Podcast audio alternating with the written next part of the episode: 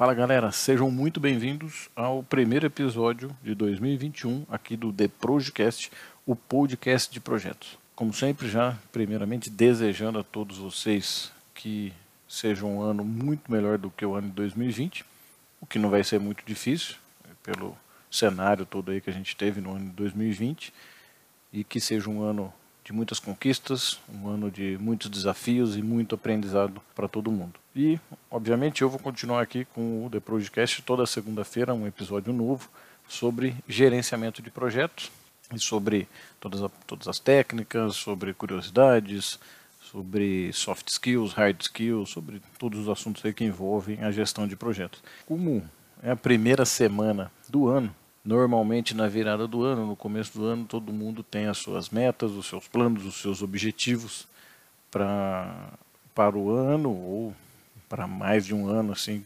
normalmente a gente vai traçar esses, esses planos, esses objetivos sempre na virada do ano, no começo do ano. Então, a primeira semana do ano é uma semana muito boa para a gente falar o quê? Sobre gestão de projetos e vida pessoal. E aí, é, o porquê que eu pensei em falar nisso? Uh, primeiro porque eu entendo que todos os nossos projetos de vida, seja da nossa carreira, seja de, da nossa vida pessoal, seja de lazer, então isso pode ser gerenciado e pode ser mais facilmente alcançado com a gestão de projetos. Então, lendo algumas coisas, lembrei de uma frase, vi uma frase, na verdade, do Paul Dinsmore, que é um, dos embaixadores da gestão de projetos no Brasil, faleceu no ano de 2020 mas deixou um legado muito grande aí para a comunidade de gestão de projetos. Então tem uma frase dele que ele fala que a vida pode ser vista como um projeto, porque ela é finita, única e é composta por fases. E realmente é isso mesmo. Né? Então, se a gente lembrar um pouco lá o que, que é o projeto, né? projeto sempre é, sempre é descrito como um esforço temporário para criar um resultado, ou um produto, ou um serviço exclusivo. Então, é uma coisa que é temporária, é finita, você vai criar alguma coisa única e, obviamente, com a gestão de projetos você vai dividir em fases para poder gerenciar melhor isso e conseguir alcançar de uma forma um pouco mais, mais fácil. O que, que a gestão de projetos tem a ver com a sua vida pessoal? Tem tudo a ver. Então, quando a gente entra, não, não que seja no, logo no, no começo do ano, tal, mas como é um costume, né, a gente é, definir algumas metas e alguns objetivos para o ano no começo do ano, é, um, é uma virada, é uma virada para um próximo ano, um novo ciclo. Então a gente tem esse costume, é, mas você pode fazer a qualquer momento. Você quer mudar a sua carreira, você quer ter um, ter um projeto pessoal, quer, por exemplo, eu já tive um projeto de correr uma, uma maratona, então eu fiz um planejamento para conseguir chegar e conseguir correr os 42 quilômetros. Foi muito difícil, demorei mais de 5 horas para completar, mas completei. Tenho um projeto de conseguir correr novamente uma maratona e aí abaixo das, das 5 horas e conseguir correr a maratona por completo e não andar no meio dela, como, como aconteceu. Então eu vou ter que fazer um novo planejamento, vai ser um novo projeto pessoal. O próprio lançamento desse podcast. Eu demorei muito, planejei muito para fazer e aí eu botei em prática. Então, qualquer coisa que a gente tenha não precisa ser na virada do ano, mas como é uma, uma cultura nossa, eu resolvi gravar esse para calhar com a semana. Que eu, que eu vejo da gestão de projeto que vai ajudar a sua vida pessoal. Aí lembrei também de uma frase que eu vi, se não me engano, no filme Alice no, no País das Maravilhas, que é dita no meio do, no meio do filme, que é se você não sabe para onde vai, qualquer caminho serve.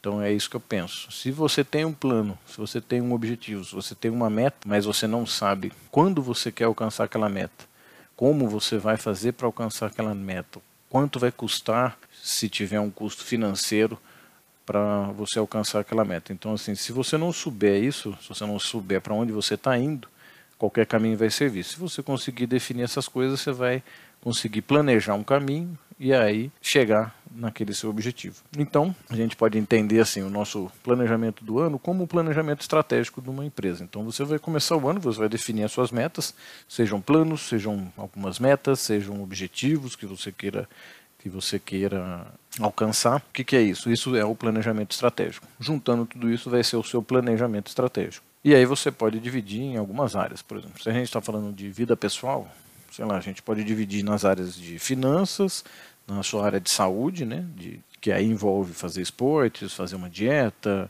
levar uma vida um pouco mais saudável e tudo mais. Uma outra área que poderia ser uma área de lazer, uma área de férias. Também você pode ter uma área de família, uma área de estudos. Então, assim, você pode dividir a sua vida pessoal em N, em N áreas, né, desse, fazendo um planejamento estratégico, primeiro dividido em áreas. Dentro das áreas você vai determinar quais são as metas, né, quais são os objetivos que você quer alcançar e obviamente aí para cada objetivo, como que você vai fazer para alcançar aquele objetivo? Transformando em projetos. Então você vai pensar, putz, eu preciso de tais projetos para alcançar tal objetivo. E aí, como que você vai realizar cada projeto? E aí que entra o gerenciamento de projetos. Então, você vai pegar cada projeto, planejar ele e gerenciar ele utilizando de técnicas de gerenciamento de projeto. Bem resumido, né, a gente vai sempre definir escopo, definir prazo, definir custo, definir qualidade, definir as expectativas, mas isso de uma forma organizada. Você, para cada projeto, a gente pensa que ele vai ter um ciclo de vida.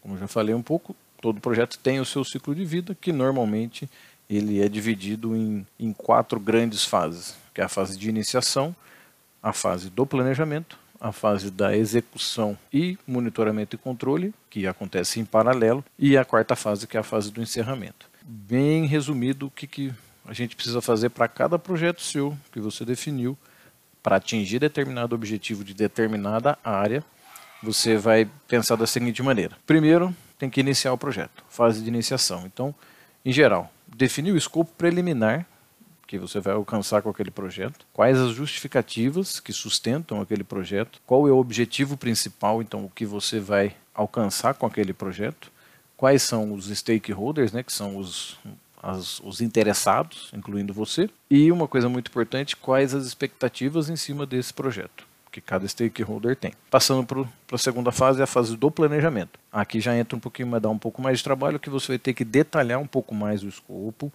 ou seja, você vai pegar aquele escopo preliminar da iniciação e detalhar ele, saber os requisitos, o que ele precisa atender e o que você precisa fazer com mais detalhe para atingir o objetivo. E aí, com base nisso, você vai gerar um cronograma, Basicamente é uma, uma lista das tarefas com prazos, né? Que você vai colocar para cada tarefa.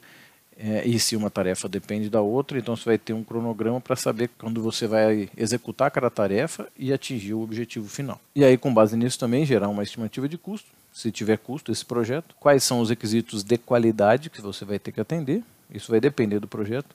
E uma coisa muito importante do planejamento é o gerenciamento de riscos, ou seja, o que, que pode ser uma ameaça para o seu projeto. Então, quais são os riscos que esse projeto pode correr e o que, que pode impactar o seu projeto, e aí você tem que gerenciar esses riscos. Então, analisar o que pode vir a impactar o seu projeto, e aí você pode impactar o tempo, pode impactar o prazo, pode impactar no custo, pode impactar na qualidade. Então, entender isso, o que, que pode atrapalhar o seu projeto. E aí a gente entra, depois do planejamento, a gente entra na fase de execução e controle, que o próprio nome já diz, é você colocar em prática. Não adianta nada você planejar e não partir para ação. Então, nesse momento, é partir para ação, executar efetivamente as atividades do seu projeto. Em paralelo a isso, você vai controlar o seu projeto para ver se está dentro do planejado ou não. O que está saindo para. O que, que você está saindo um pouco ali do prazo, o que não está, o que, que você tem que replanejar, se ele pode atrasar ou não.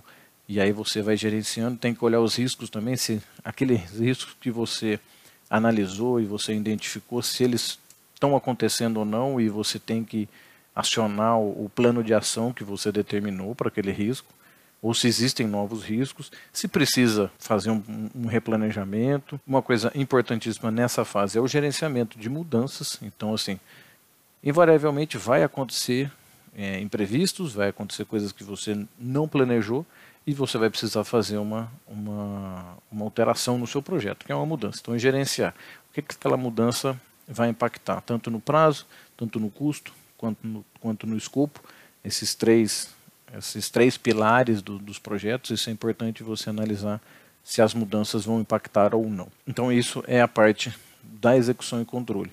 E aí, obviamente, também dentro, dentro dessa etapa, você vai aceitando determinadas entregas, porque um projeto é composto por várias entregas. Lembra que eu falei isso no episódio sobre a EAP. Você quebra o, seu, o escopo do seu projeto em entregas menores para facilitar o gerenciamento. Então você vai ter pequenas vitórias, vamos dizer assim. Você terminou um, um pedaço da IAP, é um pedaço do seu projeto. Então você, você vai aceitando essas entregas e o conjunto de todas essas entregas é, o, é, o seu, é a entrega final do seu projeto. Concluiu todas essas entregas, você concluiu o projeto, ou seja, a gente passa para a fase do encerramento.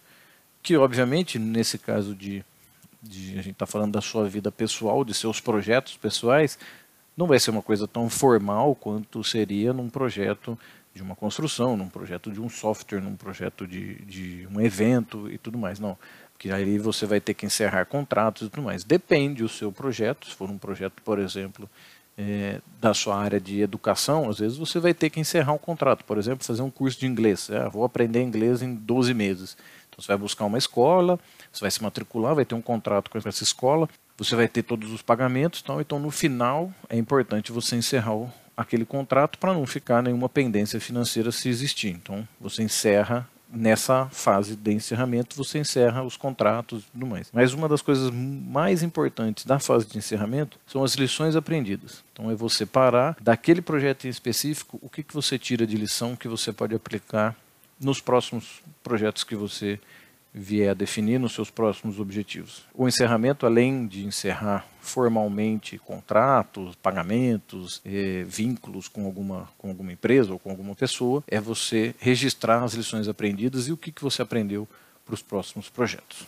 Bom, e para encerrar, eh, não adianta você fazer tudo isso, saber fazer isso, saber a teoria e tudo mais, mas você não assumir o papel de gerente de projeto. Afinal, são os projetos da sua vida.